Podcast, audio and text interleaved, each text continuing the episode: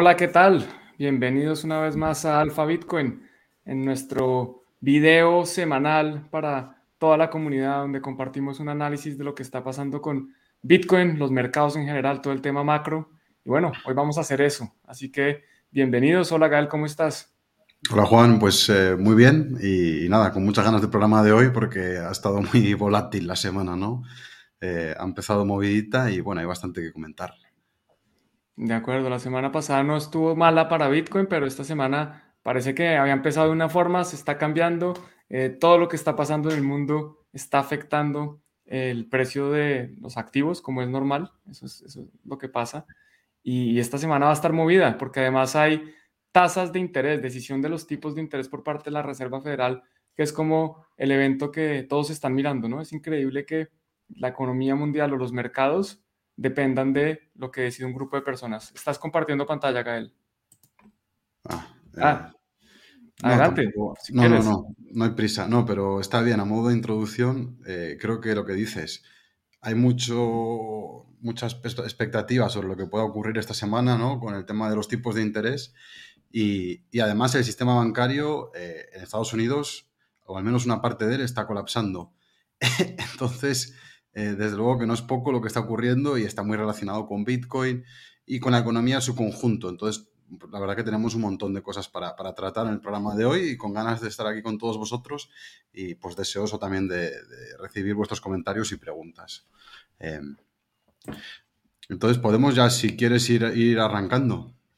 Vamos, adelante. Saludos aquí a Príncipe Vegeta y Miguel que se van conectando. Son los fijos ya del programa, así que bienvenidos. Buenísimo, pues un saludo para todos y, nada, a modo de recordatorio que sepáis que la, masterclass eh, del jueves la tenéis disponible, que la podéis, podéis acceder a ella aquí en vuestra sección de productos, eh, que fue con Rubén Villahermosa eh, y que tratamos pues un tema fascinante que es el análisis técnico, en concreto la metodología Wyckoff y su aplicación a, a, Bitcoin. De hecho, os recomiendo ver la clase al completo. Al principio, pues se introducen más los fundamentos teóricos de la metodología, pero luego al final hay una parte muy práctica que, además aplicamos el análisis a Bitcoin, a la situación actual. Eh, algunas cosas os resultarán familiares, pero, pero bueno, yo creo que es una clase de muchísimo valor, está abierta para todos y, la podéis ver aquí en productos. Al igual que el resto de clases que hemos tenido, ¿no? Con José Antonio Bravo y antes de eso con José Basagoiti, la clase de mercados tradicionales. Eh, además tenemos otra esta semana, ¿no, Juan? Que tenemos una ya anunciada. Correcto, si quieren ver todo, les voy a mostrar aquí ahora mi pantalla. Aquí en la sección de newsletter van a poder ver el calendario que tenemos con los eventos de Alpha Bitcoin. Entonces aquí tenemos, ayer tuvimos el newsletter y el primer video premium para los miembros premium, un video exclusivo donde hablamos de eh, algunas cosas especiales, vimos los indicadores y los portafolios de referencia en más detalle. Eh, hoy tenemos pues el análisis semanal en vivo, como todos los martes, y este jueves tenemos un taller sobre nodos con Jesús Rodríguez. Eh, Jesús es una persona que montó su primer nodo de Bitcoin en 2011 y desde ahí pues no ha dejado de, trabajar, o sea que es una, yo diría un experto realmente en este tema de nodos de Bitcoin. Nos va a contar sobre los distintos tipos de nodos, nodos de Lightning Network, él ahorita está creando una billetera, eh, tiene una billetera ya creada, entonces pues es una persona que sabe mucho de este tema y si, quieren aprender de nodos, pues qué mejor momento que este jueves a las 6 pm hora de España. Y bueno, también pueden ir viendo las clases más adelantadas, ¿no? Las clases del próximo jueves, del siguiente jueves y del último jueves de este mes. Eh, todo muy interesante. Tenemos masterclass de eh, on-chain, de métricas on-chain, sobre billeteras de Bitcoin, también con una persona que creo que empezó a crear contenido por ahí en 2013 sobre Bitcoin. Fue de las primeras personas en empezar a enseñar sobre Bitcoin en español y una clase ya mucho más macro sobre eh, las monedas, sobre FX, sobre lo que está pasando, la guerra de monedas, qué va a pasar con el dólar. Entonces el calendario lo pueden ver ahí en la sección de newsletter, lo compartimos en el newsletter de ayer. Buenísimo, pues eso, que, tenemos un mes muy movido y, que son, es un lujo y podéis simplemente suscribiros. Eh, aquí en mi pantalla pues tenéis la zona premium, eh, os registráis ya sea para la membresía básica o la premium y tenéis acceso a estas clases.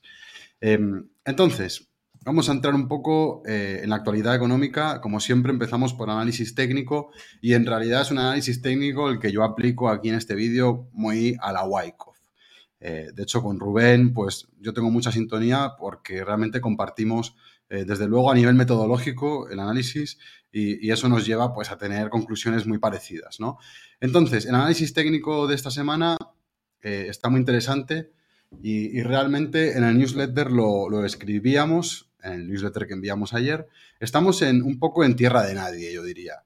Eh, sabemos los niveles, estas líneas las hemos venido siguiendo, eh, ya llevamos semanas haciendo seguimiento a la acción del precio en base a estas líneas, se dibujaron a priori y ya habíamos dicho eh, desde esta zona de aquí que, el nivel clave eran los 29.000, 30.000 y lo era, para recapitular un poco, porque el precio ha reaccionado a él en varias ocasiones, aquí, aquí, aquí también. Y realmente hay que pensar que, hay muchos compradores atrapados que compraron esta zona, 30.000, eh, o aquí, 30, 35, y que ahora, eh, cuando el precio vuelve a esta, región, pues se salen del mercado. Esa es una primera justificación de por qué el análisis técnico funciona. La otra tiene un elemento de profecía autocumplida, y es que cuando mucha gente emplea análisis técnico, pues todo el mundo es consciente de estos niveles, porque no son arbitrarios, los dibuja el precio. O sea, este nivel de aquí es consciente de él cualquier operador eh, que utilice análisis técnico, con un mínimo de destreza. Entonces, ¿qué pasa? Pues que todos sabemos que está a este nivel, que es importante, y por tanto somos prudentes cuando el precio se aproxima a él. Y por eso, pues el precio está teniendo estas dificultades aquí, ¿no? Vamos a fijarnos que hubo un primer intento de romperlo, ha habido un rechazo, un segundo intento también ha sido rechazado y estamos aquí en tierra de nadie. Entonces, aquí hay que tener un sesgo, eh, yo diría que neutro. No, habría que pensar en estar demasiado alcista ni bajista hasta que no ocurran pues algunos cambios en el mercado. ¿no? Entonces, el primer em, acontecimiento que me haría, que haría para mí empujar la balanza hacia un sesgo alcista sería que el precio consiguiese romper esta zona de 30.000. Si, el precio se rompe y se mantiene por aquí, por aquí encima, sería una señal, yo creo que para, para volver a un sesgo alcista. Eh, hasta ahora no lo ha hecho. De hecho, yo estaba el domingo viendo el precio y preparé una orden de compra y todo, aquí por encima de 30.000, que nunca llegó a, darse. El precio, pues, pues cayó, creo que fue el domingo por la noche o el lunes, cayó, perdió este nivel importante, entonces ahora mismo no hay ningún motivo para entrar.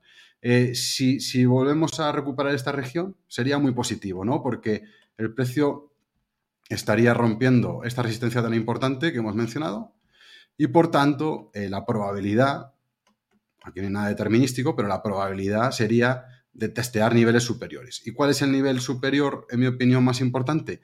Pues lo he dicho ya semanas atrás, la zona de 40.000 dólares. Eh, y esto es todo, ¿no? Al menos lo más inmediato. Para recuperar el sesgo alcista, eh, mirando al norte, pues el precio tiene que recuperar esta zona. Tiene que reclamarla y consolidarse aquí.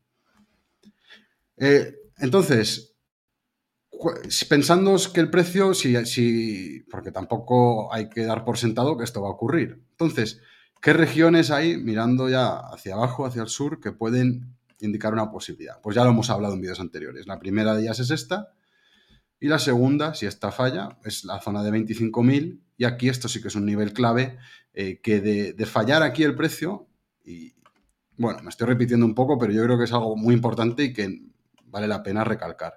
Si el precio falla en esta zona, eh, si cae y no consigue recuperarla, se fracasa aquí, pues yo creo que habría que pensar ya más en un sesgo bajista lateral para lo que queda de año. Eh, no hay que descartar, ya sea por motivos X o Y, que luego podemos debatir, que el precio pues falle aquí y que se quede en una cierta lateralidad que puede durar pues unos meses o incluso hasta final del año. ¿no? Entonces, este sería el escenario eh, más bajista para mí en el medio plazo. El más alcista, pues obviamente sería que, reclamemos esta zona, y ahí yo creo que lo más probable sería, como digo, antes de acabar el año llegar a testear los 40.000. Y la otra posibilidad, y, que esto es algo que yo creo que todo el mundo es consciente de esta oportunidad, es que se teste, como digo, este nivel. Y aquí va a haber mucho interés comprador y realmente uno anticiparía un rebote. Si no hay un rebote aquí, como digo, pues un sesgo más bajista. esta sí que sería pues una zona para monitorear, a ver qué pasa con el funding rate y si el precio reacciona. Eh, al final todo el mundo es consciente de este nivel. Está eh, yo estoy en Twitter de vez en cuando y todo el mundo habla de él y esto es algo bueno. Esto es algo bueno porque eh, quiere decir que va, que va a haber interés comprador y uno realmente anticiparía un rebote. Como digo, si no lo hay, pues sería un, sería un problema. Eh, es un análisis bastante parecido al de la semana pasada, en realidad. Yo creo que no hay muchos cambios. Eh, por lo tanto, no sé si tú querías añadir algo, Juan, pero, pero a mí no se me ocurre mucho más para añadir. No, yo creo que lo has dicho todo y no ha cambiado mucho la situación en las últimas semanas, entonces ahí seguimos en lo mismo, lo que se tenía que decir se ha dicho. Sí, perfecto. Pues, pues esto es el análisis técnico. Está, para mí está clarísimo y esa claridad se agradece mucho a la hora de, tomar posiciones, ¿no? Em, luego, una cosa que quería comentar es la, famosa de correlación, si Bitcoin está correlacionado con activos de riesgo o no. Y hay una observación que me gustaría hacer, que es que, si os fijáis, esto es la línea naranja es en Nasdaq y las barras coloreadas es Bitcoin. Lo que parece, si nos vemos, nos fijamos en, las últimas horas, que, el Nasdaq ha empezado a caer y Bitcoin ha rebotado al alza. Esto es interesante, ¿no? Y fijaros que también ocurrió eh, aquí. Entonces, aquí, ¿qué es lo que pasó? Si recordáis, el testeo de 20.000 dólares fue cuando cayó el Silicon Valley Bank. Y fijaros eh, la quiebra bancaria, el rally tan fuerte que produjo en Bitcoin. ¿Y qué está pasando hoy? Que lo comentaba ahora Vegeta por el chat. Pues que están colapsando las acciones de otros bancos. ¿Y cómo está reaccionando el mercado? Pues el, Nasdaq está reaccionando a la baja y Bitcoin ha tenido un primer rebote. Entonces, ¿podemos empezar a pensar en una descorrelación de Bitcoin de activos más de riesgo como los índices?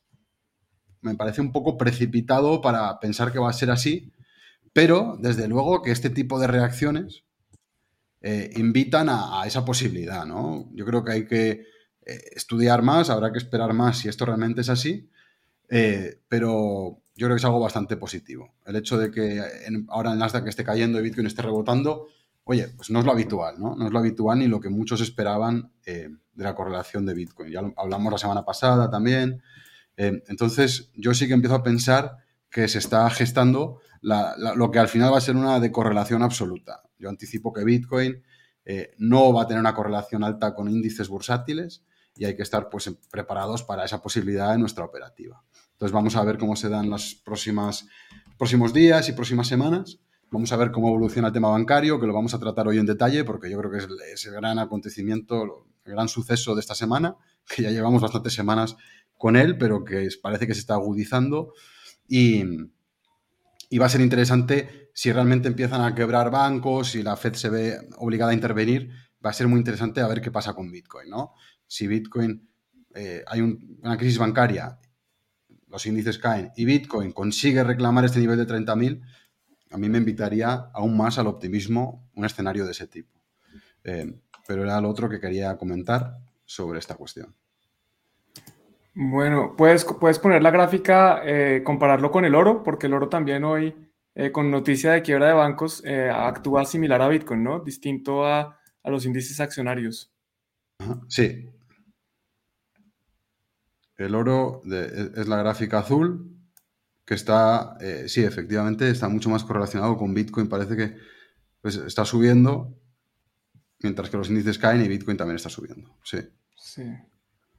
Entonces, yo creo que de cierta forma esto lo venimos diciendo en las últimas semanas, y es que Bitcoin está perdiendo esa correlación con los activos de riesgo, está más correlacionado con el oro, y es en parte por su, porque la gente está entendiendo el valor de Bitcoin y porque los que lo tenían como un activo de riesgo en su portafolio, pues lo vendieron cuando tenían que vender activos de riesgo, y ahora yo creo que se está dando la tesis de, oiga, se está quebrando o está en problemas el sistema eh, eh, financiero, económico actual.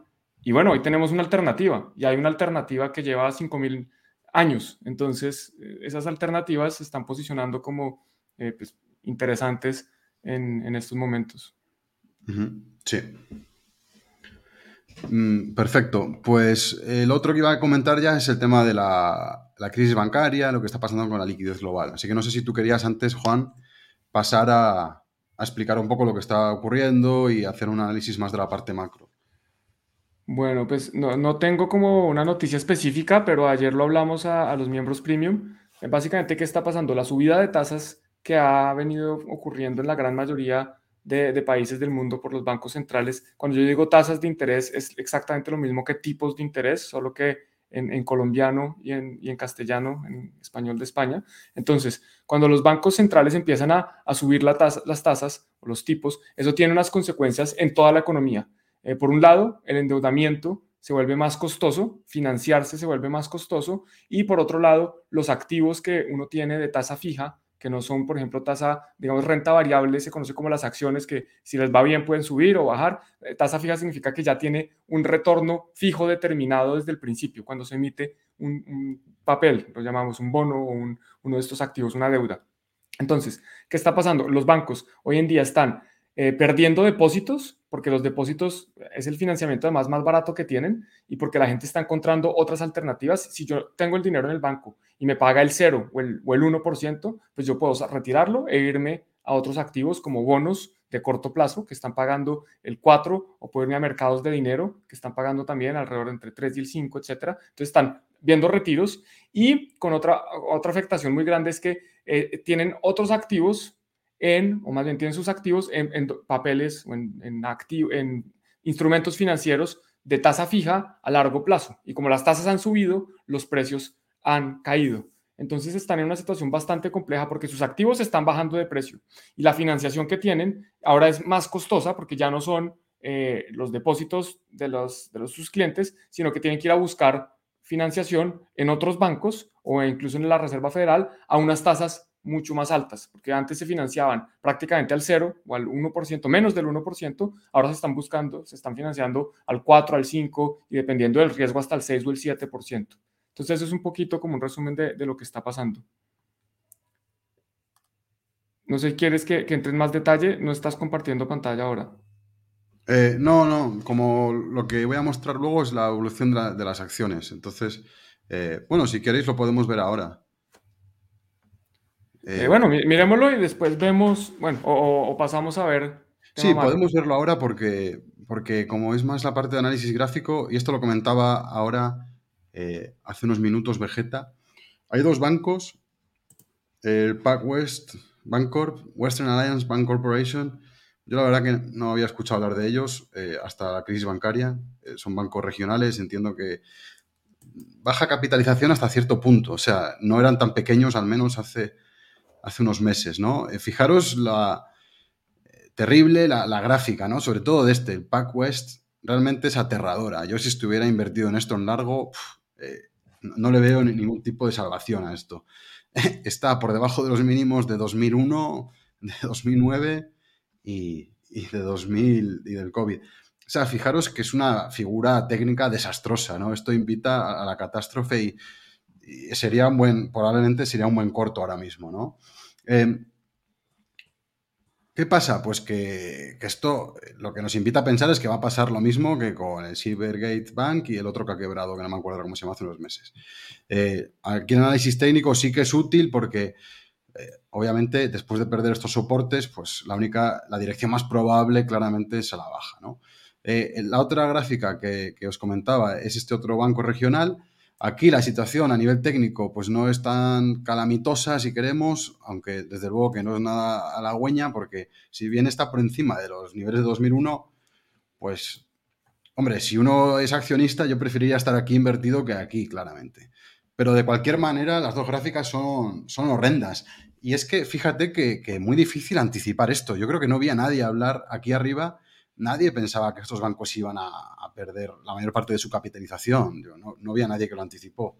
Seguro que algún inversor lo hizo, ¿no? Pero, pero fijaros el colapso, cómo se ha precipitado durante las últimas semanas y meses debido a la subida de tipos, ¿no? Eh, y esto se debe a que los balances de estos bancos, pues, pues se han puesto en una situación de insolvencia, eh, que es una insolvencia que yo creo que se puede realmente eh, trasladar al conjunto del sector es que estos bancos en, en, concreto deben de tener una situación patrimonial mucho más deteriorada que otros grandes bancos y por lo tanto por eso el mercado les está castigando de esta manera. ¿no?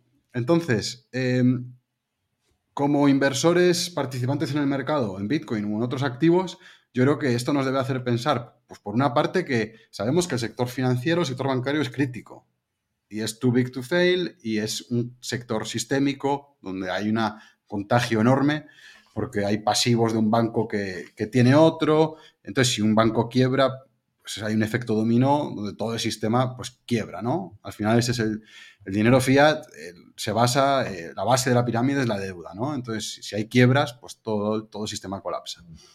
Entonces, ¿cómo podemos pensar que puede afectar esto a nuestra operativa, a nuestro análisis de algo como Bitcoin? Yo creo que es un factor bastante alcista.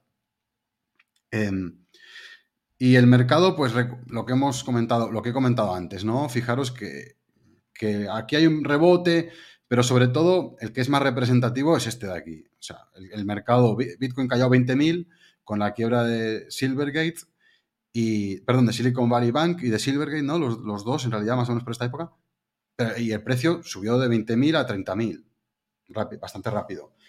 Eh, entonces, ¿esto qué nos hace pensar? Pues evidentemente que si el sistema bancario tiene problemas, la gente va a buscar alternativas, no va a dejar sus depósitos en el banco. Y hoy en día no hay muchas alternativas realmente. O sea, uno puede buscar un fondo, un fondo monetario, pero si lo que uno anticipa es que esta insolvencia bancaria va a conducir a más inyecciones de liquidez, pues da igual que te metas en un fondo monetario porque las inyecciones de liquidez y la impresión monetaria necesaria para salvar a estos zombies eh, devalúa la moneda. Y pensemos que ya estamos en un régimen de devaluación de la moneda. Vivimos una época muy inflacionaria. Entonces, quiebras bancarias pues no son muy bien recibidas si uno piensa que la moneda fiat va a mantener su valor, porque una quiebra bancaria requiere intervenciones del Banco Central. Entonces, en esencia, si el, sistema, financiero quiebra y como es, como es sistémico no pueden permitir que quiebre, ergo tienen que imprimir dinero para rescatar a los bancos, lo que han hecho siempre.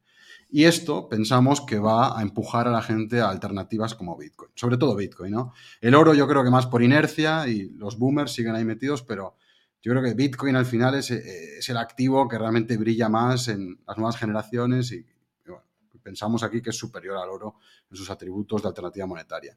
Entonces, eh, esto eh, es un buen preámbulo para hablar de qué está pasando con nuestro otro indicador premium, que es el Global Liquidity, que lo tenéis todos los, todos los usuarios premium, y es este indicador de aquí, ¿no? Entonces, aquí lo que estoy mostrando es el balance de los principales bancos centrales del mundo. Voy a quitar la tabla de la M2 para que se vea solo los balances.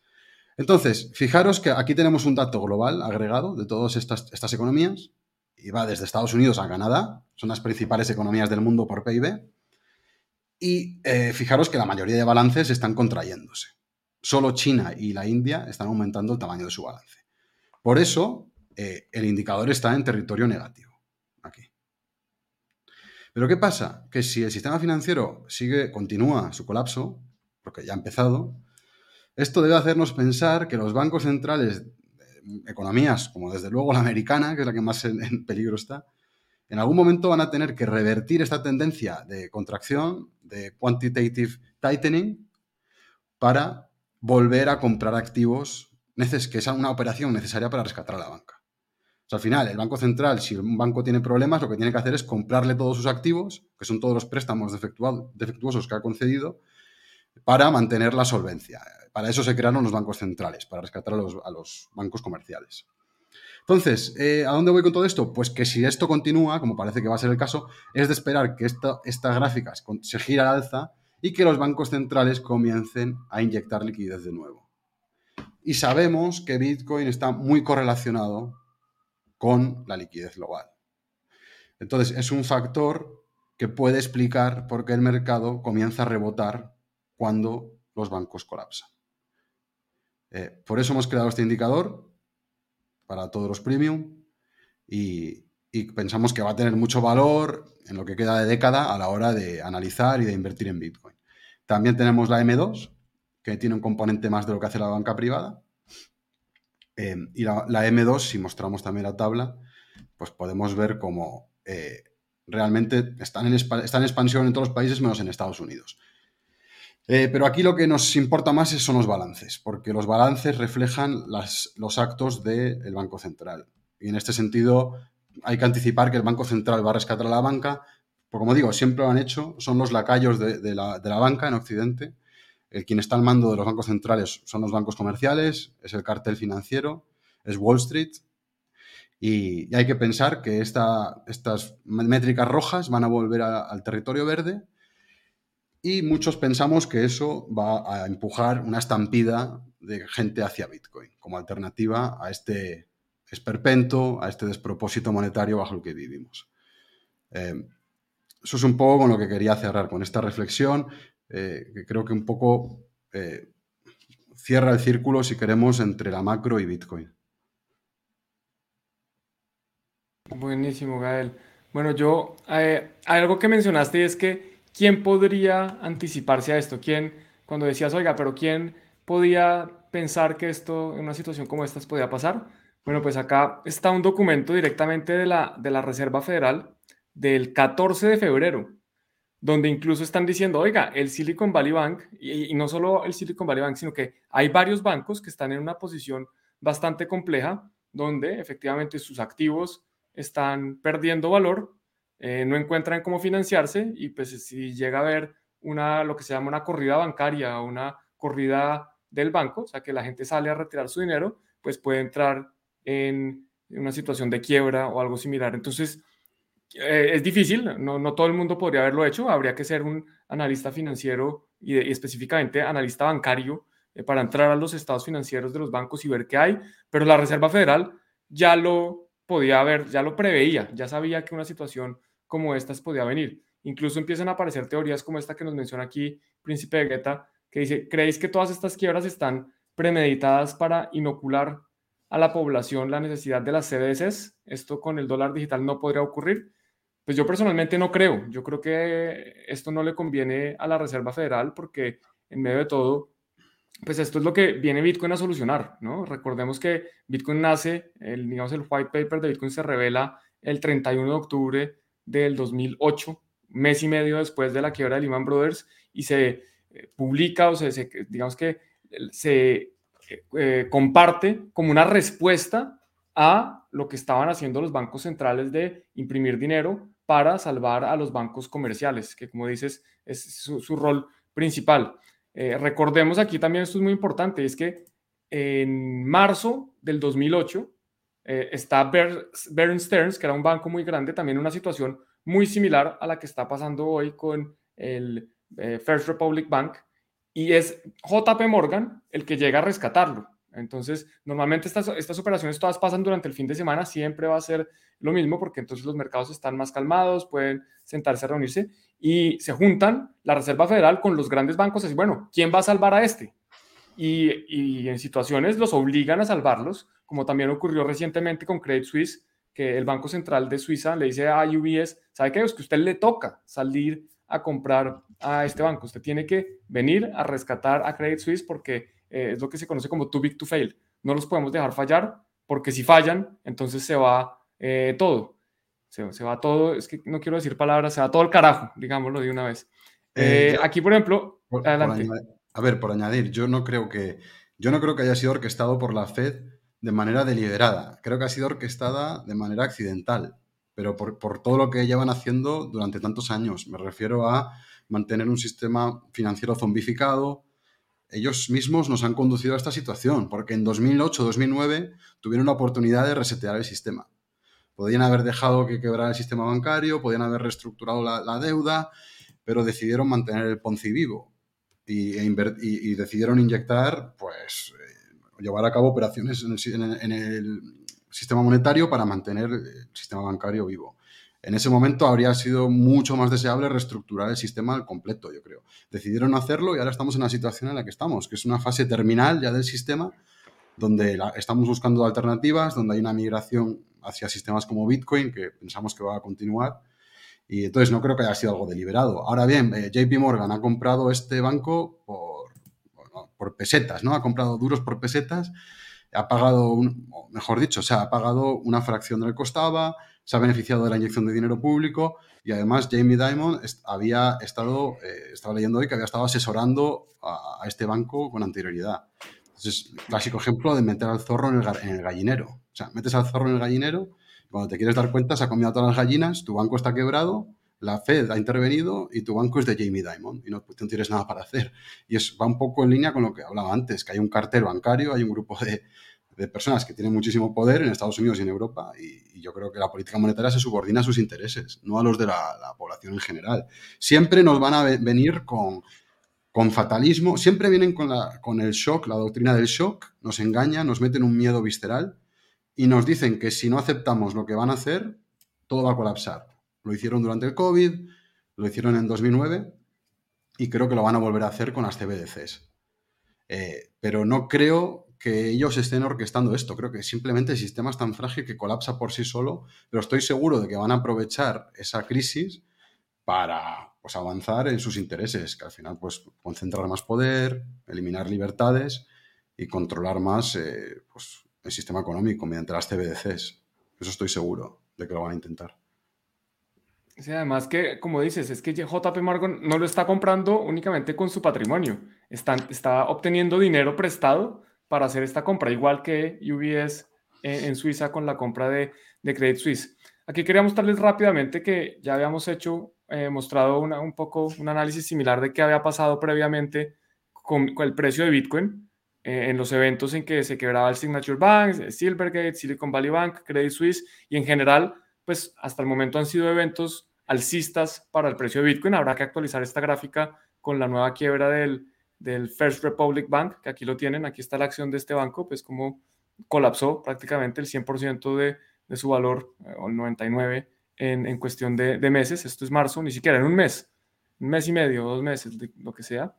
Eh, algo que también es preocupante es esto que está acá, y es que en teoría, por ley, eh, JP Morgan no podía adquirir al First Republic Bank. Este tweet fue hecho el 30 de abril, o sea, esto creo que fue el sábado, antes de que efectivamente se hiciera eh, la adquisición. Entonces decía, oiga, JP Morgan tiene más del 10% de todos los depósitos en, Estados Unidos y aún así lo pudo adquirir. Esto ya pues la noticia acá, efectivamente los reguladores eh, congelan el, banco y le toca a JP Morgan salir a, rescatarlo. Y aquí esta es una, una, estadística que yo no tenía, que nos comparte José Basagoiti también el 30, o sea, antes de que JP Morgan comprara eh, los activos de este banco, ya tenía el 16% de los activos de, depositados. Imagínense la concentración que estamos viendo. ¿Cuándo le va a pasar algo a JP Morgan? ¿Quién lo va a rescatar? Si este es el más grande, ya tiene el 16% de todos los depósitos de este país. Y esto es antes. Ahora debe tener, no sé, pero el First Bank of the Republic era el, creo que era el 14 banco más grande. Digamos que se le sumen otros dos puntos. Va a tener el 18%, que se le sume otro punto, el 17% de todos los depósitos de este país eso es, eso es preocupante. Se, está concentrando más, se está centralizando más eh, todo el sistema y obviamente aquí el que está adquiriendo más poder es JP Morgan, que cuando llegue a haber una situación de crisis, ellos pueden levantar la banda y decir, oiga, un momento, yo aquí tengo eh, todos estos depósitos, a mí pues me tienen que, que proteger de otra forma. Eh, pasémonos un poco, a ver, yo miro este, también un poco para hablar de, de por qué esto yo creo que todavía no termina y por qué estamos viendo que la crisis bancaria específicamente hasta ahora está por eh, empezando. Y es que, eh, bueno, aquí un, un, informe de Morgan Stanley, que es otro banco importante, de acuerdo con ellos, la mitad de la, la, deuda de real estate comercial, o sea, las hipotecas de real estate comercial, eh, tiene que ser renegociada en los próximos 24 meses. Y el problema es que esa deuda que tiene que ser renegociada, las tasas se han subido entre 350 y 450 puntos básicos. ¿Qué significa esto? Que hay personas, empresas que compraron inmuebles eh, con una deuda, digamos que una deuda eh, al 5%. Ahora se les está venciendo ese préstamo, tienen que refinanciarlo porque no tienen flujo de caja para pagarlo, porque además este es otro dato, el 20% están desocupados, o sea que bueno, eh, por, pasos. Entonces tenían una deuda, digamos al 5%. Ahora para refinanciarse esa deuda no les va a costar el 5, sino el 9, porque son aquí más o menos 400 puntos básicos, o sea, es mucho más costoso. Y además están en una vacancia que está llegando a récords. Es la vacancia, se ve acá, la vacancia es la desocupación, está en cerca del 20%. Entonces, más bancos, ¿qué, ¿qué, va a pasar? Pues estas personas o estas empresas no van a poder pagar sus créditos, sus préstamos, y esto va a afectar nuevamente los balances de, los bancos. Yo por eso creo que esto, no, esto hasta ahora está comenzando. Esto no, no, no es que ya con esta quiebra eh, hemos llegado al final. Y voy a pasarme un poco a los, a los datos macro de esta semana y después volvemos a, a, la crisis de la deuda que, que, vamos a ver que está más grave porque no son solo los bancos, sino también algunos gobiernos. Pero aquí, datos importantes. Hoy se reveló el, eh, la inflación core en el Reino Unido, en el, la zona euro. euro. Eh, salió un dato positivo, un poquito menos de, de, lo esperado. Pero el gran dato de la semana es mañana. Mañana en más o menos 24 horas eh, va a salir la decisión de la Reserva Federal de subir o no tasas. Y el mercado espera una subida del 25, de 25 puntos básicos, del 0.25. Aquí tenemos este, esta gráfica que es lo que nos dice el mercado de tasas de interés. Vamos a actualizarlo en este momento porque esto está cambiando todo el tiempo. Vamos a ver que seguramente ha subido la probabilidad de no subida de tasas. Bueno, no. Aquí vemos que, ¿qué dice el mercado? El 84% del mercado cree que la subida, o sea, que la Reserva Federal va a subir tipos eh, 0.25%, mientras que hay un porcentaje que no. Pero si vemos ayer, Ayer el porcentaje era mucho más alto, que esperaba una subida de tasas más alta. ¿Por qué? Porque ahora, ahora parte de este porcentaje que esperaba subida de tasas dice, oiga, con esta quiebra, pues ya la Reserva Federal no va a subir tasas. Entonces, esto, esto por eso va cambiando. Y si vemos una semana atrás, era mucho menor el porcentaje que pensaba que iban a subir tasas, pero resulta que salió el dato de crecimiento de Estados Unidos por debajo de lo esperado y volvió a cambiar. Entonces, pensaban que eh, no iban a subir tasas, después dijeron, no, no, sí van a subir tasas y ahora, perdón, sí, ahora no, van a, no van a subir tasas. Esto está cambiando constantemente. ¿Y por qué esto, esto va a ser crítico?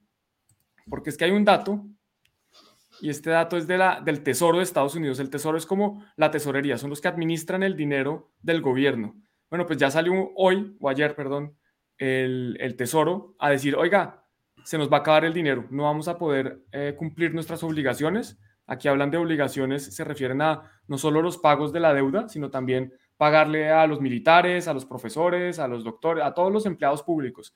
Dicen que puede ser tan grave como que el primero de junio ya no tengan dinero. O sea que la, el, Tesoro va a tener que emitir más deuda, como explicábamos el, en el video pasado, de la semana pasada. Esta deuda la tiene que emitir el Tesoro porque el Tesoro no puede imprimir. El Tesoro, eh, digamos, la tesorería de Estados Unidos no puede decir, oiga, yo necesito dinero, entonces voy a crear dinero de la nada. Los que crean dinero de la nada son la Reserva Federal.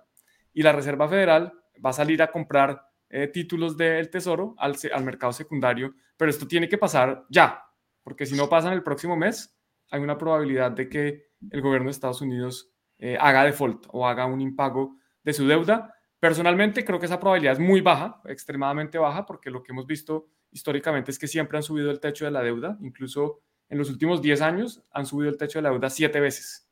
Entonces, no creo que esto sea posible, pero, pero es, para mostrar un poco más como hasta dónde hemos llegado, cómo esto, este, este, este jueguito de yo, imprimo deuda, pero me la compra el otro bolsillo mismo mío, eh, pues no sé, eh, muestra la, como esto es, esto es, que es, un chiste, es una payasada, nos tienen aquí acostumbrados a, a un juego de, de patear la, la, la, lata, porque es que la van pateando y la van pateando y lo único que están haciendo es incrementar los problemas. No sé si tengas algo ahí que aportar. No, eh, o sea, coincido bastante contigo. Es que es una cuestión que al final es más política, más de negociación y es difícil pensar que, que van a llegar a suspender pagos. Nunca ha pasado, ¿no? En la historia de Estados Unidos y sería un precedente gravísimo. No interesa a nadie, sería como pegarse un tiro en el pie. Entonces, eh, sería una decisión interna bastante suicida. Entonces, no creo que, por diferencias políticas lleguen a eso. Eh, al final esa es un poco la lógica, ¿no? Que empuja siempre a que haya un acuerdo. Y para mostrar un poco lo que está diciendo es que simplemente están pateando la lata, simplemente cada vez lo que están haciendo es que la deuda es un porcentaje más grande del, Producto Interno Bruto y, si la deuda sigue creciendo a tasas, como estamos viendo, del 4% y el Producto Interno Bruto crece, eh, la semana pasada se reveló el dato, 1.1%, pues esto solo va a crecer. Esta, esta, diferencia solo va a seguir aumentando. La deuda, que es mayor que el Producto Interno Bruto, creciendo a tasas más altas, pues esto solo es un problema que se va a seguir eh, agrandando. Por otro lado, un par de noticias, un par de noticias eh, para cambiar de tema. Tenemos que el CEO de Circle está advirtiendo que hay una desaceleración de la dolarización mundial. Esto lo hemos tocado también en algunos videos, que el dólar está perdiendo un poco su rol como moneda de comercio y de cierta forma también como moneda de reserva.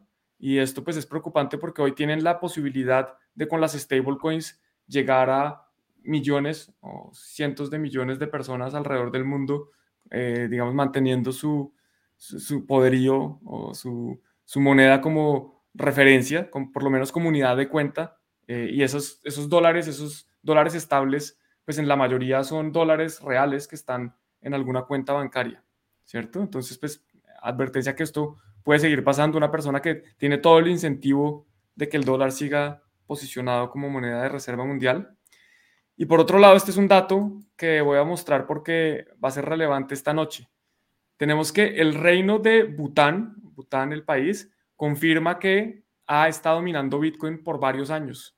Tienen, eh, Bután tiene energía muy barata porque tienen fuentes hidroeléctricas, entiendo, al estar localizados cerca del Himalaya, todo el hielo que se derrite, pues es corrientes de agua, eh, entonces tienen energía gratis prácticamente y están aprovechando esa energía para minar Bitcoin.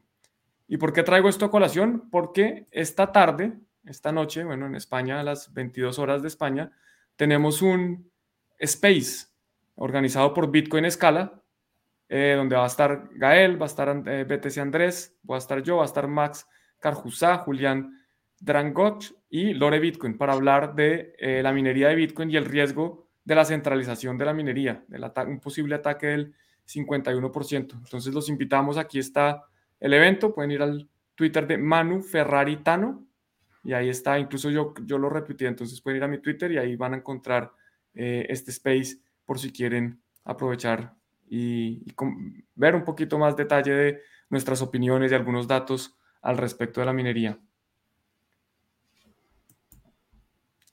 ¿Algo más, Gael? Eh, yo aquí tengo, a ver, acá hay unos comentarios más que preguntas. Los ponemos y, conversamos al respecto. El tema de la minería sí que invitar a todo el mundo a unirse al, Space porque va a ser un debate interesante, ¿no? Es un tema que no se habla, no se discute tanto eh, en general. Yo, yo sí que pienso que es un riesgo, probablemente el principal riesgo para Bitcoin y, creo que puede ser una discusión, una conversación interesante. Así que animo a todo el mundo a unirse y a, verlo. Y sí, podemos ir contestando algunos comentarios porque hay preguntas interesantes.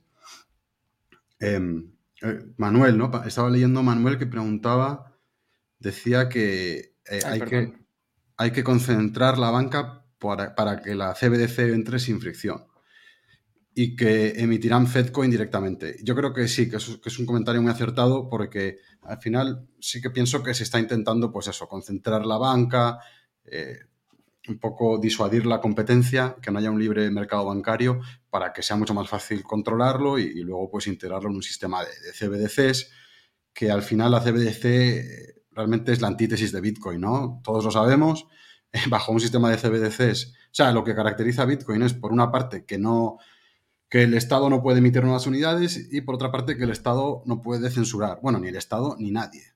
Eso es, esa es la esencia de Bitcoin, son esas dos cosas. Y lo explicamos en el curso que hemos hecho de introducción, que, lo lanzamos Alfa Bitcoin casi con ese curso. Eh, lo explicamos que son, son esas dos cosas que hay que entender. Y una CBDC sería lo contrario, sería una, una moneda o criptomoneda, o como lo queramos llamar, moneda digital, donde el Estado podría crear nuevas unidades cuando quisiera, podría firmar una transacción inflacionaria y aumentar la, oferta, y donde el Estado podría bloquear cualquier transacción en cualquier momento. Entonces, fijaros que es lo contrario a Bitcoin, no es ninguna amenaza para Bitcoin, porque a mí todavía mucha gente me pregunta, oye, Gael, ¿las CBDCs no crees que son un riesgo para Bitcoin? ¿Que van a, de alguna manera, eh, hacerlo obsoleto? hombre, o sea, es una pregunta que viene de alguien que no entiende Bitcoin realmente, no entiende, ni, no entiende esos dos pilares que he dicho. Porque las CBDCs se diseñan con esos dos objetivos, que sean absolutamente inflacionarias. Podemos pensar un fork de Bitcoin donde el Estado tiene la capacidad para firmar una transacción inflacionaria cuando quiera. Dicen que hemos creado 20 Bitcoins para pagar aquí un, eh, pues un sistema de obra pública de puentes que pensábamos que era necesario. Y también sería un fork de Bitcoin donde el Estado en cualquier momento podría censurar cualquier transacción o podría decir, mira, las, transacciones que no están firmadas por mí no se procesan, no entran a blockchain yo decido quién transacciona y quién no. Y ya está, o sea, es, lo que hay que entender de las CBDCs, no son ninguna amenaza para Bitcoin, eh, ni lo van a ser nunca, porque en esencia son completamente diferentes. Entonces, eh, yo creo que me imagino que muchos de los que nos seguís y veis el programa esto lo entendéis, pero no, veáis la cantidad de gente que me hace esa pregunta de si van a dejar a Bitcoin obsoletas las CBDCs. Entonces, por eso es tan importante entender los fundamentos de, algo como Bitcoin. Buenísimo. Quería hablar de eso porque eh, recibí recientemente una pregunta en Twitter sobre qué le veo de malo a las CBDCs, además de que van a eliminar el efectivo. Y yo creo que ha respondido eh, con contundencia. Digamos que con respecto a, o sea, hay, hay, hay, detalles que se pueden afinar, pero creo que esos dos puntos son los claves. Eh, siguen controlando la oferta, no cambian nada a cómo funciona el sistema actual, van a seguir decidiendo cuánto imprimir, cuándo hacerlo y a quién dárselo, solo que no se va a llamar imprimir, sino eh, crear de la nada, no sé cómo lo, lo, quieran llamar ahora. Y lo otro es que no solo van a poder censurar pagos, sino que van a poder congelar cuentas, van a poder decidir quién tiene y quién no tiene eh, este activo o esta, esta moneda. Y pues bueno, eh, además de eh, que perdemos completamente la privacidad y yo, yo creo que hay muchos más defectos de este atropello contra la humanidad, pero bueno, yo creo que esos dos resumen muy bien porque yo, yo, personalmente estoy bastante en contra de las CDS. Incluso justamente hoy acaba de hacer un tweet, una, una, encuesta preguntando lo siguiente, y ya lo pongo en, en pantalla, y es esto que está acá. Y, de verdad que es que no sé la respuesta y por eso es que, hago esta pregunta. ¿Qué consideras más importante demostrar en este momento? ¿Los beneficios de Bitcoin o los peligros de las CBDCs? Yo creo que son igualmente importantes porque por un lado, pues yo creo que Bitcoin es la, alternativa y la mejor alternativa, pero por otro lado, cualquier alternativa que no sea Bitcoin es mejor que las CBDCs. Las CBDCs es lo peor que nos puede pasar, incluso es peor que mantener el sistema como está actualmente y por eso creo que también es importante eh, demostrar esto para que la gente lo entienda y pues tome, pueda tomar las medidas necesarias. Incluso si nos toca protestar, yo seré el primero en estar ahí haciéndolo porque esto me parece un atropello contra las eh, libertades individuales. Sí, sí, totalmente de acuerdo. Em, pues, pues muy bien. O sea, yo sí que quería antes de cerrar, eh, no sé si había alguna otra pregunta, Juan, que habías visto, pero si no... Pues es, es un poco de, de, lo mismo, hablar de las CDCs y por qué representan pues una amenaza y, cómo algunos son gilipollas y se van a dejar meter eso, no, se han dado cuenta de, de, la realidad que esto representa. Sí. Pues, pues mira, yo quería recordar a todos, a todo el mundo que ayer hicimos el primer vídeo live premium, que estuvo muy bien, tuvimos muy buen feedback y que todos los usuarios premium que nos estáis viendo, que, que podéis verlo, está en la zona premium, eh, la zona de, de vídeos premium, lo podéis ver y ahí analizamos el mercado entrando en detalle en, los indicadores, revisamos los portafolios, entonces recordar a todos los usuarios premium que lo tenéis disponibles y los que no sois premium, pues animaros a, uniros, a haceros la cuenta. Eh, sabéis que, bueno, tenéis todo un abanico de soluciones, eh, entrar a la web y poder revisarlo y, bueno, animaros a, registraros, a haceros parte de Alpha Bitcoin Premium y estamos con muchas ganas de seguir trabajando y de ir anunciando nuevas herramientas que, que tenemos ahí en el horno, ¿no? Así que nada, eh, recordar a todos eso y animaros a, suscribiros.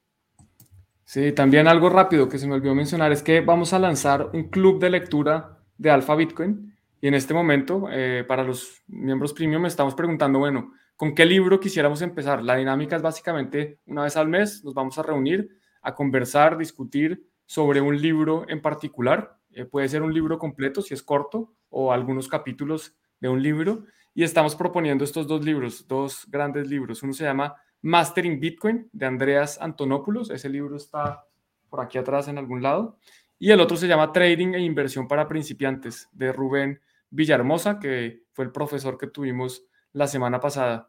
Entonces la idea es eh, decidir qué libro vamos a hacer, eh, ver si es uno u otro, cuántos capítulos vamos a leer y en el mes de junio tendremos la primera sesión donde nos vamos a conectar eh, los que quieran en, de pronto podrían salir también en la cámara, pues estar en video compartiendo o simplemente por detrás en, el chat o escuchando. También vamos a hacer, supongo que también un, pequeño resumen de los capítulos y discutir eh, todas las preguntas que tengan o que incluso yo pueda tener en la lectura del libro, de pronto alguien nos las puede solucionar. Entonces, esto también es otra de las iniciativas que tenemos. Esto va a ser abierto a, todo el mundo, cualquier persona que quiera del mundo puede conectarse a nuestro club de lectura. Lo que sí pasa es que los miembros premium pues tendrán prioridad para escoger qué libro quieren, eh, qué libro quieren que sea el que, el que vamos a discutir en, esta sesión. Eh, y bueno, pues invitarlos nuevamente, como siempre, a seguirnos en redes sociales, eh, arroba alfabitcoin raya abajo o como pueden ver ahí en pantalla, que eso nos apoya, nos, nos sirve. también suscribirse a la membresía idealmente la, la premium, si quieren adquirir todo el valor que estamos construyendo y si no, por lo menos a la otra para acceder a las clases y por lo menos estar un poquito más informado de todo lo que estamos haciendo. Así que una feliz tarde y nos vemos el jueves en la clase de nodos de Bitcoin. Muy bien. Un abrazo. Un abrazo. Chao.